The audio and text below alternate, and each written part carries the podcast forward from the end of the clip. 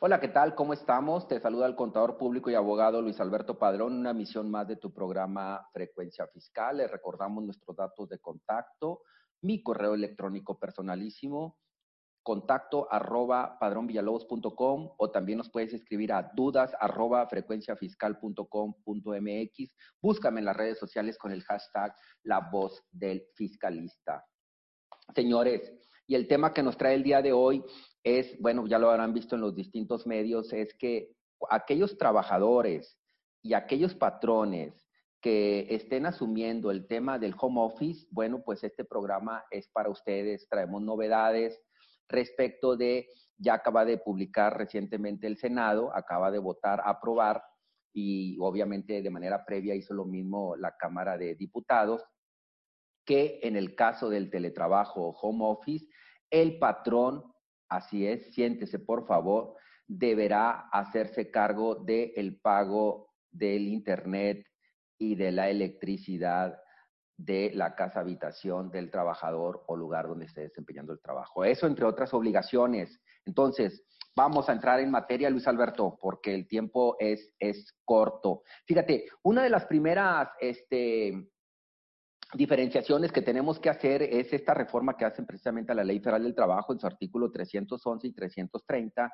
en donde distinguen qué debemos de entender por home office o en qué casos propiamente el patrón deberá hacerse cargo de la electricidad y del internet, ¿no? Porque a lo mejor estará por ahí la señora que hace tamales para una empresa ¿verdad? muy reconocida y que diga, híjole, yo escuché en frecuencia fiscal que como yo estoy confinada, ¿verdad? Porque estoy mayor de edad, etcétera, y estoy haciendo mi trabajo, los tamales desde casa para la empresa para la cual colaboro desde hace 20 años, bueno, pues ahora el internet de mi casa y la luz, pues qué padre, el patrón me lo va a pagar. Pues no, señores, no, ese no es el caso al cual va dirigido este, esta nueva obligación para los patrones. O para la costurera, ¿no? Que también labora desde casa. El trabajo a domicilio, dice el artículo 311 o establece que es aquel que se ejecuta habitualmente para un patrón en el domicilio del trabajador y hasta ahí llega la regulación. Pues ahí caben todos. Cabe la persona que vende tamales, la costurera y aquella persona que, por ejemplo, trabaja a, través de alguna computadora o de un medio este, de software o electrónico. Entonces, ese es propiamente el que regula el artículo 330, que dice el teletrabajo, distingue el trabajo a domicilio de lo que es el, el, teletrabajo. Y a la letra dice el dispositivo jurídico, que es una forma de organización laboral subordinada que consiste en, bueno, pues desarrollar las actividades, ¿verdad?, que te impone el patrón, utilizando primordialmente las tecnologías, ¿verdad? Utilizando las tecnologías. Y esto es lo que debemos conocer como eh, teletrabajo. Dice el, dispositivo jurídico que no será considerado como tal, como teletrabajo o como home office, como se le conoce ordinariamente, aquel que se realice de forma ocasional o esporádica. Luis Alberto, ya no estoy entendiendo. Entonces, la persona que vende tamales no entra, la persona que hace servicio de costura no entra. Ya me dijiste que tiene que tener este, dos grandes eh, claves o particularidades. Que el trabajo se esté desempeñando eh, fuera del centro de trabajo, en lugar designado por el trabajador, que puede hacer precisamente su casa habitación. Y la otra es que utilice como herramienta de trabajo, pues precisamente una computadora. Ahora bien, pero ¿qué pasa en el caso de trabajadores que, bueno, pues eh, están híbridos o mixtos? ¿Cómo es esto, Luis Alberto? Sí, que ciertos días van a la oficina a hacer guardias o lo que tú gustes o algunas juntas y otros días permanecen en casa haciendo lo que es el teletrabajo. Bueno, pues el dispositivo jurídico también recoge aparentemente esta situación y dice que no será considerado teletrabajo aquel que se realice de forma ocasional o esporádica. Ahora, pues, ¿qué debemos de entender por ocasional esporádica? ¿Un día a la semana? ¿Dos días? ¿Tres días? ¿Un par de horas? Es algo que la autoridad nos tendrá que definir para saber si yo como patrón, a pesar de que te estoy enviando a casa, a trabajar o simplemente por temas de COVID y de pandemia, bueno, pues esta persona ya rebasó la edad permitida para laborar en un centro de trabajo o tiene alguna enfermedad o son de los que están excluidos, ¿verdad? Este, y que tienen que laborar desde casa. Bueno, pues este, ese es el tema, ¿no? Que debemos de distinguir en qué caso sí el patrón estará obligado a realizar este tipo de, de cargos económicos, pues, eh, para la compañía, ¿no? Ahora bien, otra de las cosas que tendrán que hacer los patrones, una vez que dijeron, Luis Alberto, yo caigo en ese supuesto, hombre, soy una empresa de call center, ¿verdad? Y ahorita vamos a ver ese caso. Este, precisamente nos hablaba una persona, ¿verdad? Que dice, oye Luis Alberto, tengo una compañía de call center, me está yendo súper mal, los clientes ya se me fueron, me quedan unos cuantos. Platícame tu caso, le digo al, al prospecto de cliente. Y me dice, ¿sabes qué? Este, mira, tengo alrededor de 10 trabajadores, este, pero los tengo yo colgados de un outsourcing, es decir, no están como trabajadores directos. Le digo, de entrada, bueno, pues ya te va a caer la regulación respectiva en la materia que se va a cocinar en febrero del 2021, pero ya, pues ahora sí ve poniendo las barbas a remojar. ¿Por qué? Porque vas a tener un costo adicional. Dice Luis Alberto, pero es que también me asusta esta nueva normatividad porque mis trabajadores, a pesar de que están en, haciendo sus actividades de call center, lo hacen desde casa porque pues son puro servicio de telefonía a través de IP y de la computadora. Entonces, pues doble golpe para la empresa. Por una parte, tendrá que asumir el costo de recoger a los trabajadores como propios y de manera adicional tendrá que asumir el costo del Internet y de proveer todo el equipo de cómputo y todo lo que mencionábamos, ¿no? Entonces, ese tipo de empresas prácticamente pues están condenadas a, cerrar, ¿verdad? Porque esos costos enormes pues no se los vas a poder repercutir al cliente y te va a decir, si otros se te fueron con las circunstancias mínimas del caso, ahora, y que intentar incrementar las cuotas este, bajo esta argumentación, pues tu cliente final te va a decir, no, gracias, voy a contratar este servicio en otro país o etcétera, etcétera, ¿no? Entonces, dice la, eh, también el dispositivo jurídico en su artículo 330 que el patrón estará obligado, siéntese por favor, a proporcionar, instalar, instalar, fíjate, y encargarse de los materiales necesarios para realizar el teletrabajo, tales como el equipo de cómputo, entendido por este la computadora, la impresora y todo el equipo periférico correspondiente, ¿no? Sillas ergonómicas, no sillas, señores. Una buena silla este, con cargo para el patrón, impresoras, entre otros, obviamente el escritorio, etcétera, etcétera, ¿no?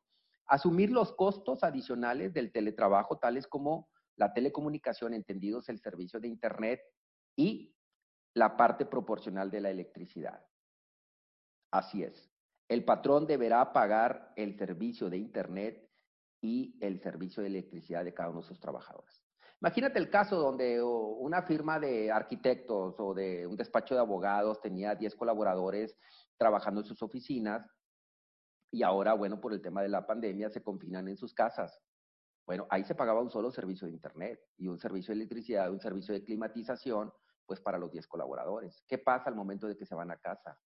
Bueno, pues ahora hay que pagar el servicio de Internet de la oficina porque pues no se puede quedar sin servicio a lo mejor ahí están los servidores y demás, y aparte el Internet de, la, de cada una de las casas de los colaboradores. Entonces, si el Internet te costaba, supongamos, mil pesos mensuales o 500 pesos, este, bueno, pues ya tienes ahí mil pesos de la empresa más mil pesos que vas a tener que estar pagando de cada uno de tus colaboradores porque están laborando desde casa. Entonces, ese servicio pasó de mil pesos a once mil pesos, ¿verdad? Es oficina más 10 casas de tus colaboradores.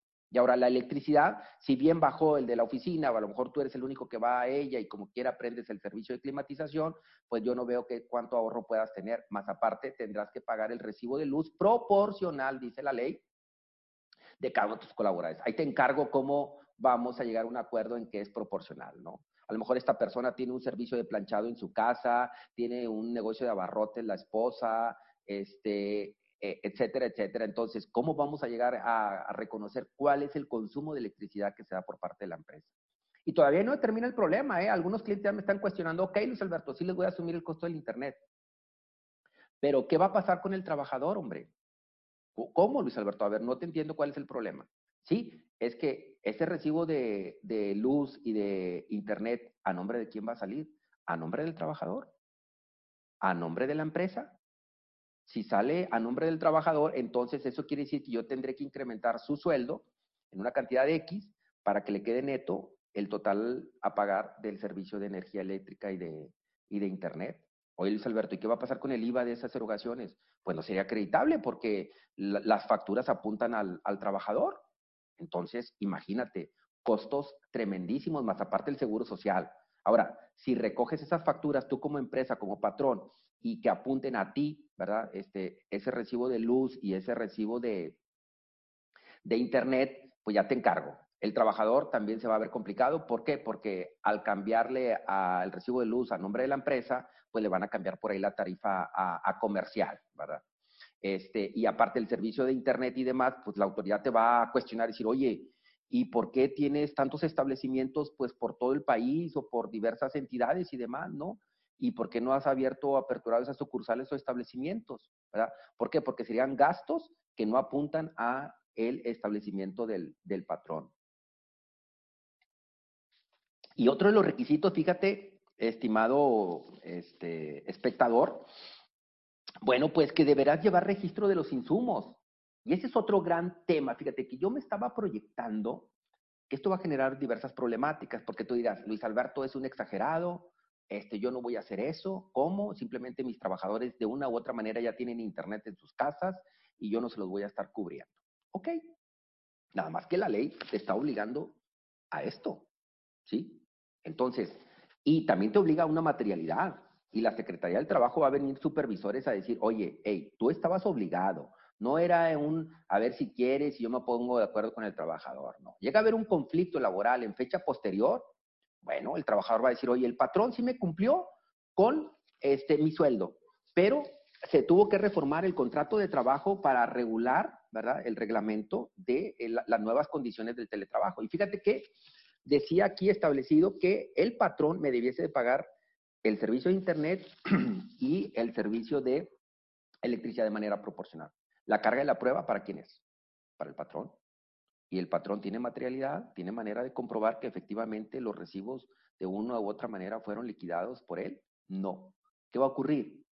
Ahí el trabajador va a tener un derecho de cobro en contra de la empresa. Y no va a ser uno, pueden ser varios. Entonces, aguas con ese tipo de eh, problemáticas que se pudieran uh, avecinar. Ahora, este, otro de los grandes temas es que el cambio de esta modalidad de presencial a teletrabajo establece la ley federal del trabajo que deberá ser voluntario y establecido por escrito. Explícate, Luis Alberto. Pues sí, o sea, no es un acuerdo de voluntad, es decir, Tú no puedes contratar a un trabajador y decirle y pactar que de manera obligada el trabajador deberá desempeñar sus actividades desde su casa habitación. No. Esto tendrá que ser voluntario, es decir, el trabajador podrá aceptar o rechazar el colaborar desde casa. A lo mejor tiene conflictos familiares, a lo mejor vive en una colonia donde es imposible. A cada rato pasa el panadero con el pan, ¿verdad? Y tú estás en una conferencia con clientes internacionales se cruza la mascota, ¿verdad? Son temas que, se tienen que estar regulando. Hay gente que tiene hijos este, pues muy, muy pequeños y que estos representan un problema para poder desempeñar sus actividades económicas. O simplemente no tiene la climatización, no tiene la insonorización, no tiene la privacidad y dice Luis Alberto, yo en mi casa no me quedo, ¿verdad? Entonces no me puedes confinar, ¿verdad? Porque aquí dice la ley que esto no es obligatorio, ¿verdad? Que debe ser voluntario por parte del trabajador. Entonces, aguas con esos temas, porque a lo mejor tú ya planificaste bajarle la cortina a tu oficina central que tenías y mandar a la gente a, sus casas. Entonces, aguas con esas proyecciones porque pudieran no ser eh, viables, ¿verdad? Porque habrá inspectores de, de, Secretaría del Trabajo validando que pues los trabajadores este, cumplan, ¿verdad? Con, con los dispositivos, pero sobre todo que el patrón, que el patrón les acerque la infraestructura correspondiente para poder verificar esto y que los salarios no sean distintos de los trabajadores que desempeñan sus actividades en las oficinas centrales. Es decir, no puede haber discriminación, dice la ley. Ese es el, el tema correspondiente. Este, y bueno, pues esto fue publicado eh, esta semana y ya traíamos antecedentes, señores. Esto pareciera que es un tema reciente, no es cierto. Como antecedentes vemos que desde octubre del 2018 se presentó esta iniciativa por parte de Acción Nacional. Luego en el 2019 se volvió a impulsar por parte de, de la Cámara de Senadores y bueno, pues termina ahora en el 2020 ya como una iniciativa este, pues ya aprobada y próxima a entrar en, en vigencia. Ahora bien, eh, si nos vamos un poquito más allá de la Ley Federal del Trabajo y nos vamos a nuestra Carta Magna, este, nuestra Constitución en su artículo sexto nos regula que el ciudadano tiene derecho al acceso a las tecnologías de la información, así como los servicios de banda ancha, Internet, entre otros. Entonces, ya no entendí, Luis Alberto. A ver, ¿esto es obligación de quién? Si nuestra Carta Magna nos dice que el ciudadano común y corriente debe tener garantizado el acceso a Internet, incluso de banda ancha, pues ahora al imponerle esta obligación a los ciudadanos que son trabajadores, imponerle esta carga financiera al patrón, pues bueno, yo creo que ahí, ahí, ahí está ese punto para, para analizarse, ¿verdad? Dice que dentro de la fundamentación o exposición de motivos se establece que el teletrabajo supone una posición más cómoda para el trabajador, ciertamente, porque lo va a hacer desde casa, va a haber ahorros, ya no va a haber traslados de camiones o de gasolina, incluso de estacionamientos, ahorros de tiempos en el traslado, ¿verdad? Más convivencia este, para familiar, pareciera que todos ganan, ¿sí? Pero pareciera que aquí la ventaja la lleva el, el trabajador, porque ya va a tener unos ahorros Oye, ya no te estás trasladando, ya no gastas en gasolina o en camión, ya tus tiempos se redujeron, ¿verdad? Este, y todavía me entras tarde al teletrabajo porque te busco a las nueve de la mañana y ya no te encuentro, a las cinco y media después de esta hora ya no me contestas el teléfono. Bueno, pues son de los temas que se tienen por ahí que, que reglamentar, ¿verdad? Este, aparte, esta iniciativa también planteaba el tema de que, bueno, pues se debe otorgar garantía de seguridad para los trabajadores dentro de su domicilio.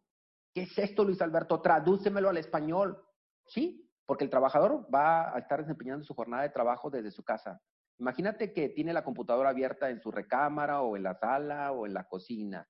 De repente timbra el teléfono, estaba este, del otro lado de la casa, este cuate se levanta intempestivamente y uno de los hijos acababa de trapear la casa y esta persona cae, se resbala y sufre un accidente. ¿Cómo se va a computar ese accidente? Estaba dentro de la jornada de trabajo, se estaba desplazando para agarrar el celular para contestarle al jefe o patrón que le marcaba. Entonces, ¿será considerado esto un accidente de trabajo o no? ¿Quién será el responsable? Ese es uno de los grandes temas que también se van a tener que resolver y que ahorita esta iniciativa no regula. Es decir, se le va a dar un periodo de 12 meses para que de manera adicional las autoridades en materia de seguridad social se pronuncien y regulen al respecto quién se va a hacer responsable de las enfermedades de casa-habitación, ¿verdad? Que ocurran, porque prácticamente estamos hablando de que sería un establecimiento adicional por parte del, del patrón este, que, está en esta función del teletrabajo. Acuérdate que estás en frecuencia fiscal, estás con tu contador y amigo Luis Alberto Padrón en tu programa, ya lo dijimos, frecuencia fiscal, nuestros datos de contacto, eh, contacto arroba padronvillalobos.com y búscame en las redes sociales con el hashtag La Voz del Fiscalista. Estamos abordando eh, que el patrón, bueno, pues está obligado a proporcionar insumos, pagar el internet y la energía eléctrica de aquellos trabajadores que estén haciendo eh, home office. Fíjate, ya vimos, ¿no? La definición de teletrabajo y teletrabajador, que son nuevas normatividades o palabras que tenemos que traer al, día a día. Eh, también debemos de establecer el convenio, un nuevo convenio de teletrabajo, porque son nuevas las condiciones establecidas. ¿Cuáles van a ser las obligaciones y responsabilidades tanto para el empleador y para el, el trabajador? Y definitivamente se va a desarrollar una norma oficial mexicana para poder regular esta nueva relación de trabajos. Entonces, esto no termina aquí, esto va a seguir este, eh, avanzando, ¿verdad? Entonces, decíamos que también dentro de la iniciativa se dice, oye, Luis Alberto, tampoco se pongan tan llorones los empresarios, ¿no? Ya te voy a reducir este, superficie donde estaban los trabajadores. Pagabas carísimo por unas oficinas eh, en la mejor ubicación de, de, la ciudad, y pues ya eso te lo vas a quitar, hombre. La luz, el agua, el teléfono, el café, este, todo ese tipo de gastos te los vas a quitar, ¿verdad? El servicio de estacionamiento para tus colaboradores que les pagabas, te lo vas a quitar, ¿verdad? Entonces, eso es lo que refiere la autoridad. Incluso hablan de la huella de carbono, que esa parte yo no se las compro, porque a lo mejor yo tenía nada más un área de climatización, tenía mis 10 colaboradores, ahora tienen que estar en casa, ahora van a ser 10 climas prendidos, 10 focos individuales prendidos, entonces yo no veo dónde hay un ahorro en el tema de la, de la huella de, de carbono, ¿no? Entonces, los que sí obtienen beneficios son los eh, teletrabajadores o los trabajadores que van a estar haciendo este tema del home office, ¿verdad? Definitivamente van a tener pues más tiempo para estar con la familia y eso eh, pues hay que reconocérselo y, y agradecerlo, ¿verdad? Este, y bueno, pues van a tener ahorros en el tema, ya dijimos, de los desplazamientos, ¿verdad? Del transporte público, el estacionamiento o la gasolina que por ahí eh, tenían. La ropa de trabajo, pues ya no va a ser necesario andar tan, tan de tacuche, ¿verdad? Lo podrán hacer si el protocolo reglamento lo permite, bueno, pues en ropa un poquito más, más cómoda. Los alimentos, ¿verdad? Los seguros de los automóviles y demás, bueno, pues se podrán reformar y ajustar porque ahora los alimentos serán consumidos en casa. Bueno, ahí hay un beneficio para, para el trabajador. Entonces, prácticamente uno de los ganones pudiera ser el, el trabajador el que pudiera estar eh, viéndose beneficiado por este tema del teletrabajo. Dice la autoridad también dentro de su exposición de motivos que esto debe estar basado en diversos principios, entre ellos la confianza, porque el trabajador ya no va a estar supervisado por la compañía. Te digo, ¿qué tal si el día de anterior estuvo fiesta, ¿no? O este cuate se desvela. Pero hay tantos trucos hoy en día, ¿no? Para poder sacar el trabajo. O a lo mejor pide colaboración a la esposa o al esposo a los hijos para desempeñar las actividades y también ahí se pierde el aviso de privacidad o de la, esta, el sigilo de toda la información sensible que pudiera estar manejando el, el colaborador, ¿no? La soberanía del tiempo que hablan como principio, ¿verdad? Este, de que pues tendremos que equilibrar la vida personal y laboral. Luis Alberto, hey, yo estoy haciendo home office, ahorita me va peor porque yo a las seis de la tarde yo salía de la empresa y babá y el viernes ni me encuentras. Hoy en día el patrón me habla a las seis de la mañana, me habla a las siete de la noche, no del viernes, del sábado, incluso del domingo. Entonces ya pareciera que la jornada laboral se rompió y es 24/7. Son temas que tienen que estarse regulando. El respeto de la vida personal también se recoge a través de este tema del teletrabajo. Dicen que tanto patrón como trabajador, bueno, pues deberán de respetarse este, mutuamente. El tema de las videoconferencias muchas de las veces pudiera irrumpir la privacidad del, del, trabajador. Y uno de los temas muy, muy graves que yo sí lo veo ahí como principio rector de esto, que es el de la voluntariedad. Es decir, por parte del trabajador, este puede rechazar o no el trabajo este, eh, a distancia. Y hablan finalmente de la reversibilidad. ¿Qué es esto, Luis Alberto? Bueno, pues que le debes de garantizar al trabajador que si éste peticiona regresar a las oficinas, tú le tienes que aceptar esa petición. Tú no lo tienes que tener confinado en sus casas de manera obligatoria una vez que se levante la pandemia. Entonces, es un tema también, imagínate, ya invertiste en más computadoras, ya invertiste en más infraestructura y ahora este cuate por comodín, bueno, pues quiere hacer las cosas desde, desde su casa. Y ya para cerrar, yo traía ahí algunos puntos este, relevantes. ¿Qué pasa con jóvenes construyendo el futuro? ¿Qué es esto, Luis Alberto? Acuérdate que, bueno, pues el actual gobierno federal permite que contrates jóvenes, de los llamados ninis, ¿verdad? Este, y que el gobierno cubre la cuota del trabajador y cubre la cuota del seguro social. ¿Ok? Y luego, Luis Alberto, bueno, pues a lo mejor habrá patrones que tienen trabajadores en esa modalidad y están trabajando desde casa. ¿Ok? ¿Y cuál es el tema? Bueno, ¿quién se va a hacer cargo del Internet y de la energía eléctrica de esos trabajadores? Pues lo va a tener que hacer el patrón, ¿verdad? Entonces, aguas con ese tema o lo va a hacer el gobierno federal. Es una de las cosas que también, bueno, pues tendremos que, este, cuestionar, ¿no?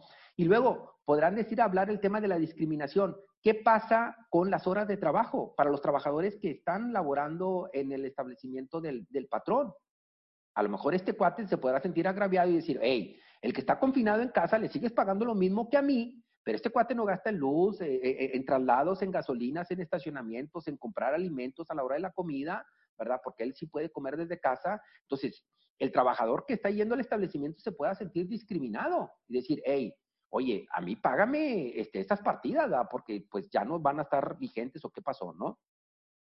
Te hablaba el caso de los riesgos o accidentes en casa que necesariamente se tienen que regular y eso es parte de las nuevas, este, eh, pues regulaciones, ¿no? El tema del Internet, que si lo tiene que pagar el patrón al 100%, de acuerdo a la ley, sí. Entonces, este, ahí está el tema del, de la energía eléctrica, que bueno, pues esa sí va a tener que ser de manera proporcional.